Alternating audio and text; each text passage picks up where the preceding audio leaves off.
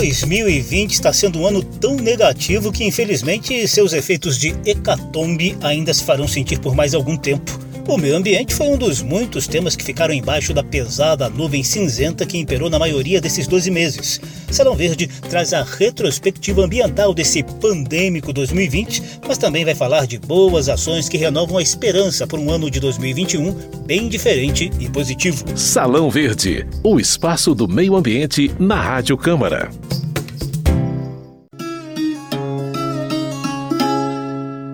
No fim de ano, muita gente tem o costume de olhar para os meses anteriores, refletir e aprender com os erros e acertos em busca de um novo ano melhor. Olha, gente, 2020 tem muito a nos ensinar a respeito de uma realidade a ser evitada ao máximo daqui para frente. Vivenciamos uma trágica pandemia ainda sem previsão de fim efetivo. Acompanhamos recordes de devastação no Pantanal e de desmatamento na Amazônia. Sentimos na pele os efeitos da temperatura global cada vez mais elevada e ainda tivemos desacordos políticos aqui no Brasil e no exterior que só agravaram a situação. Eu sou José Carlos Oliveira e trago a partir de agora uma breve viagem aos dramas ambientais de 2020 mostrados aqui no Salão Verde. À medida em que o ser humano invade um local e causa sua degradação, perturba aquele ambiente ali, perturba outras comunidades, inclusive comunidades de plantas, comunidades de insetos, comunidades de animais mais complexos, de mamíferos, de aves, uh, a gente acaba interferindo nessa relação entre os micro-organismos e esses outros hospedeiros e, eventualmente, nós acabamos nos expondo, então, ao contato com esses micro-organismos. E nessa situação, é que a gente vai ter então o surgimento das doenças emergentes. Essa é a virologista Ana Cláudia Franco, especialista em microbiologia ambiental e pesquisadora da Universidade Federal do Rio Grande do Sul. Em entrevista ao Salão Verde, ela deixou bem claro que a atual pandemia de Covid-19 está diretamente associada ao maltrato diário que a humanidade impõe ao meio ambiente. O novo coronavírus foi descoberto em 2019 no mercado de Wuhan, na China. O presidente da Sociedade Brasileira de Virologia, Fernando Spilk, deu mais detalhes sobre a expansão de doenças virais a partir do desequilíbrio ambiental. 80% das doenças que atingem seres humanos já circularam em animais. Então, toda vez que nós adentramos um, ambiente, destruímos hábitats e fazemos com que as espécies não tenham uma circulação adequada, um espaço para viver, nós promovemos que essas espécies selvagens acabem tendo surtos, a transmissão de um determinado vírus, em algum momento fortuito de caça, de consumo, de utilização dos animais, a gente fica exposto então a esse, esse novo agente.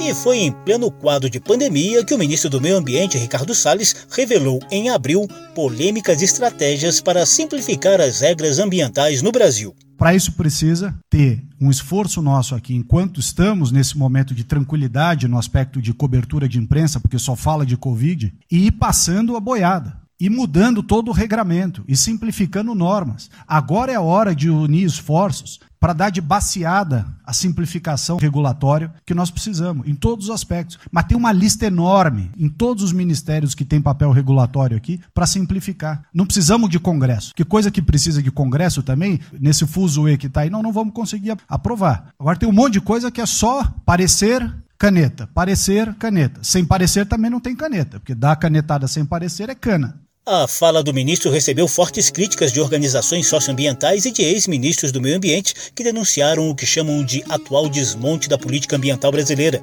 E as polêmicas não pararam por aí, não. O governo decidiu reduzir a composição do CONAMA, o Conselho Nacional de Meio Ambiente, responsável por manter os padrões de qualidade ambiental do país. A medida deu o que falar. A sociedade civil foi praticamente excluída do CONAMA. E esses conselhos, o que está havendo é o desaparelhamento deles. O CONAMA pode ser uma porteira para continuar passando a boiada. Percebi que quem faz leis não é deputado e nem senador, é o CONAMA. Dois tratores de esteira com correntão passando em cima da política ambiental brasileira. Existe sim a necessidade de se fazer uma análise de todas as resoluções do CONAMA conflitantes com a legislação ambiental existente hoje. Então, a par da representatividade desconfigurada do CONAMA, nós não aceitamos isso. Salão Verde. Mesmo em ano pandêmico, a Câmara dos Deputados e o Senado conseguiram aprovar leis importantes ligadas ao meio ambiente. Está lá na lei. Pode conferir. Está lá na lei. Em 2020, virou lei a proposta de multa de R$ mil reais a um bilhão de reais para as mineradoras que mantiverem o funcionamento das barragens a montante, como aquelas que se romperam em Brumadinho e em Mariana, matando mais de 270 pessoas em Minas Gerais. Além de multas, a empresa fica sujeita até a perda de direitos da exploração mineral e de eventuais benefícios fiscais. A nova lei ainda fixou o prazo de 25 de fevereiro de 2022 para a desativação de todas as barragens a montante do país. Outra lei aprovada prorroga os prazos para as prefeituras elaborarem os planos de mobilidade urbana, contemplando transporte coletivo, circulação de pedestres, ciclistas e motoristas, acessibilidade para as pessoas com deficiência e integração para os transportes público e privado. Os novos prazos vão até 12 de abril de 2022 para cidades com mais de 250 mil habitantes e até 12 de abril de 2023 para as cidades menores. Diretamente em relação à pandemia de Covid-19, foram aprovadas, por exemplo, leis de socorro a indígenas, quilombolas e outras comunidades tradicionais e de ajuda aos agricultores familiares. Porém, entidades socioambientais lamentaram os vários vetos da Presidência da República a pontos importantes da legislação aprovada por deputados e senadores. E depois de 10 anos de debates, Câmara e Senado concluíram em 2020 a ratificação do Protocolo de Nagoya, Marco Internacional de Proteção da Biodiversidade. Foi preciso superar fortes divergências entre ruralistas e ambientalistas em torno do texto. O presidente da Câmara, Rodrigo Maia, comemorou a aprovação histórica. Esse acordo de Nagoya atende a todos. É um acordo, inclusive, da bancada do agronegócio com a bancada do meio ambiente, histórico para todos nós, num momento importante para o nosso país. Numa viagem promovida pelo deputado Alceu à Europa no ano passado, fomos exatamente discutir a importância do bom diálogo entre o meio ambiente e os nossos produtores rurais. Essa votação foi rápida, mas ela é muito simbólica. Acho que marca um novo momento e um momento importante de um ótimo diálogo que a gente vem construindo com todos os partidos, com todos os parlamentares e principalmente com a bancada do agronegócio e a bancada do meio ambiente. Está lá na lei. Pode conferir. Está lá na lei. E as mudanças climáticas? Esse ano de 2020 foi explícito ao mostrar o quanto elas são evidentes e incontestáveis.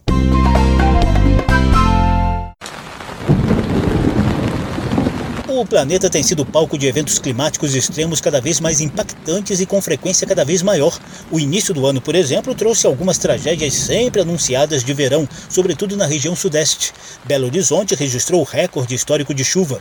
O quadro de ocupação desordenada, solo encharcado e deslizamento de encosta voltou a produzir cenas chocantes e trágicas de mortos, desabrigados e desalojados, sobretudo em Minas Gerais, Rio de Janeiro e Espírito Santo.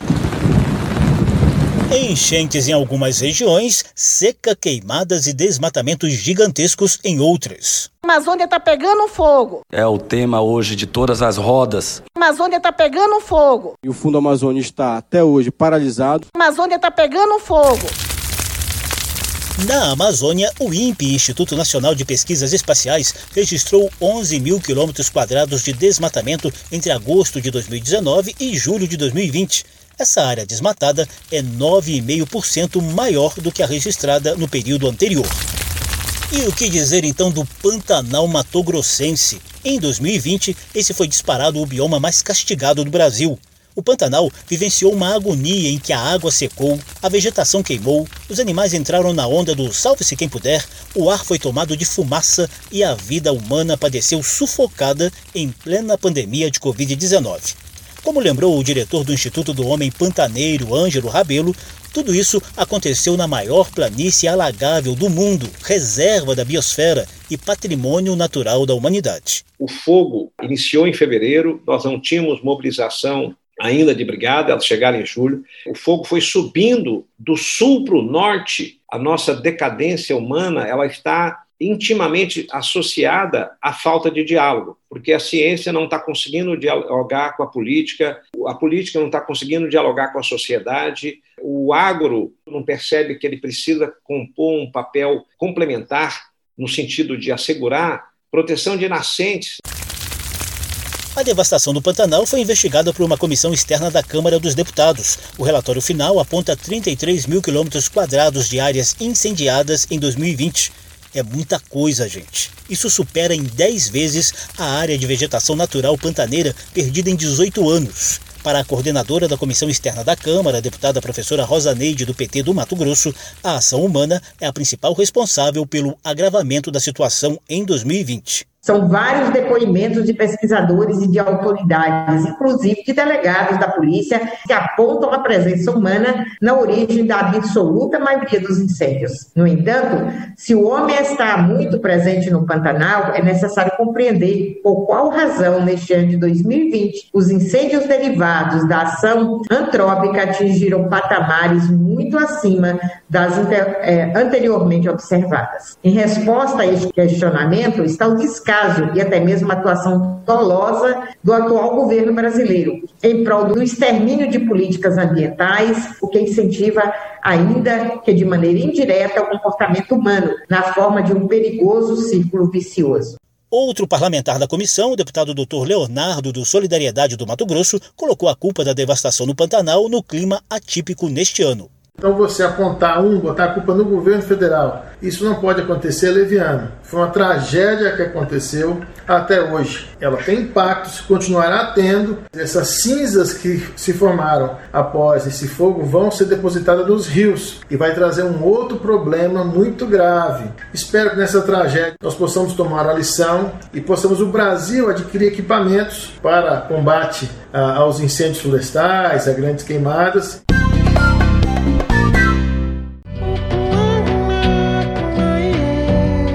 Cientistas já vinham apontando dados concretos das mudanças climáticas no dia a dia, pois veio 2020 para escancarar essas mudanças e deixar bem claro que elas são incontestáveis e vieram para ficar no Brasil e no mundo.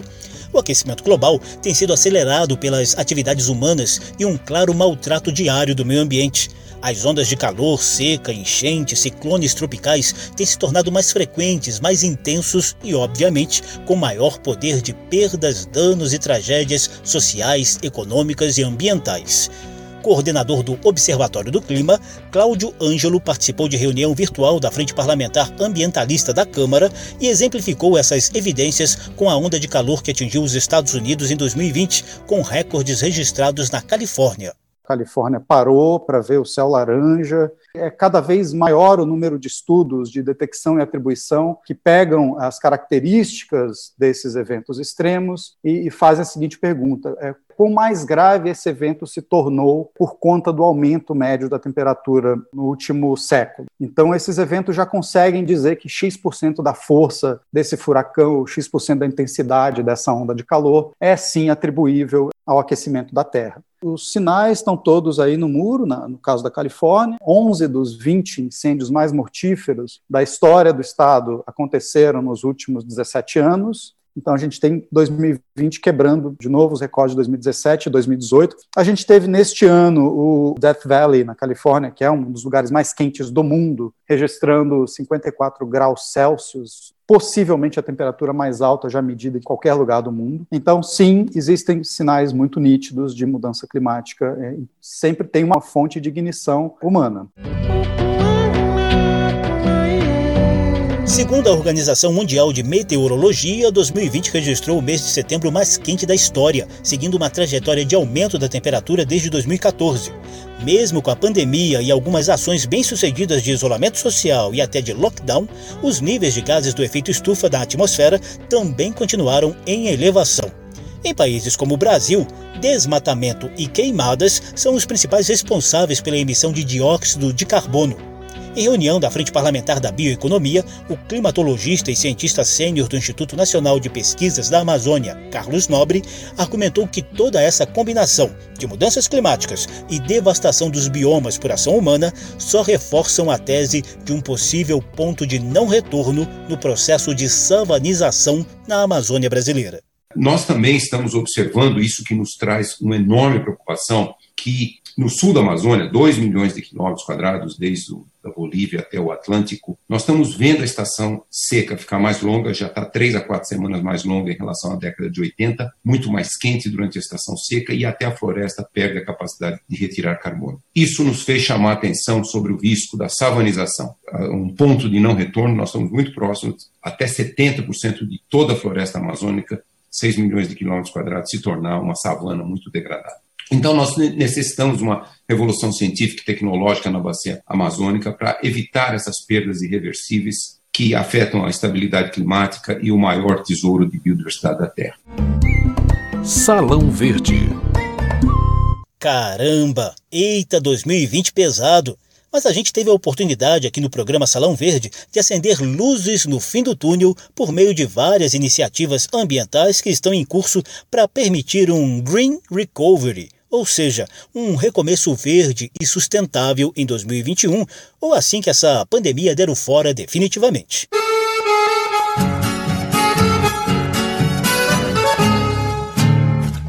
Em tempos de mudanças climáticas, aquecimento global e necessidade cada vez maior de conciliação do desenvolvimento com a preservação do meio ambiente, o mundo inteiro busca iniciativas produtivas mais sustentáveis. Nesse contexto, surge uma espécie de boom do bio. Salão Verde mostrou experiências concretas de bioeconomia, biotecnologia, bioinovação, bioinsumos, biocombustíveis, enfim biosustentabilidade com base na exploração sustentável da rica biodiversidade do país. Bioeconomia, biotecnologia, bioinovação, biodiesel, bioquerosene, biometano. O Brasil será a vanguarda mundial dos biocombustíveis. Os bioinsumos no Brasil, alto valor agregado. Vai ter um meio ambiente melhor, vai ter um alimento melhor para um mundo mais biológico, aproveitando a biodiversidade que a gente tem no planeta. A ideia geral do Recomeço Verde é aproveitar o solavanco dessa pandemia e apertar uma espécie de botão de reinício, revendo muitas das nossas ações cotidianas de consumo e de exploração exaustiva dos recursos naturais, que inclusive propiciam a propagação de doenças virais, como a gente já mostrou aqui em edições sobre a relação entre meio ambiente e zoonoses. Essa retomada verde é baseada em economia sustentável, energias limpas e baixa emissão de carbono na mobilidade urbana e na produção agropecuária industrial. E o setor empresarial estaria disposto a aderir ao Green Recovery, a reconstrução verde? A presidente do Conselho Empresarial Brasileiro para o Desenvolvimento Sustentável, Marina Grossi, garante que sim. O Conselho reúne 60 dos maiores grupos empresariais do país, que correspondem a 45% do PIB brasileiro e geram mais de um milhão de empregos diretos porque o setor empresarial é parte do problema e é parte da solução, com certeza. Né? Quando a gente fala de retomada verde, a gente fala em produção e consumo, né? novas formas de produção. O setor está mudando muito rapidamente para ser uma economia que respeite o limite do planeta, tem que deixar de só produzir, produzir, a gente e migrar muito mais para um outro modelo que é muito mais prestação de serviços. Onde é que a gente vai pegar o fio da retomada? Né? Eu acho que a Europa ela responde com o Green Deal que ela está fazendo, que ela vai criar uma demanda verde. É essa demanda mais verde que vai puxar a inovação e vai gerar riqueza lá dentro. O coordenador da Frente Parlamentar Ambientalista, deputado Rodrigo Agostinho, do PSB de São Paulo, explica o tamanho do desafio de construção de um ano de 2021 ambientalmente mais equilibrado sobre esse momento que a gente está vivendo, nas perspectivas de. E aí, o dia seguinte, né? Nós vamos continuar na mesma toada, vivendo essa loucura que a gente vive hoje, esse consumismo desenfreado, o mesmo padrão de comportamento. O mundo inteiro quer algo diferente. E eu acho que o Brasil pode dar boas lições. Se eu puder resumir de maneira muito simples, na verdade, a gente precisa olhar para um futuro e esse futuro tem que ser um futuro transformador. Não dá para a gente continuar no mundo consumindo os recursos do planeta nessa velocidade. Então, nós vamos precisar avançar. É um momento desafiador para todos nós. Salão Verde trouxe a retrospectiva ambiental desse pandêmico ano de 2020 e um pouquinho de esperança de dias melhores em 2021. O programa teve produção de Lucélia Cristina, edição e apresentação de José Carlos Oliveira. Se você quiser conferir de novo essa e as edições anteriores, basta visitar a página da Rádio Câmara na internet e procurar por Salão Verde. O programa também está disponível em podcast. Obrigadíssimo pela atenção, saúde paz para todo mundo no ano que vem e tchau. Salão Verde, o espaço do meio ambiente na Rádio Câmara.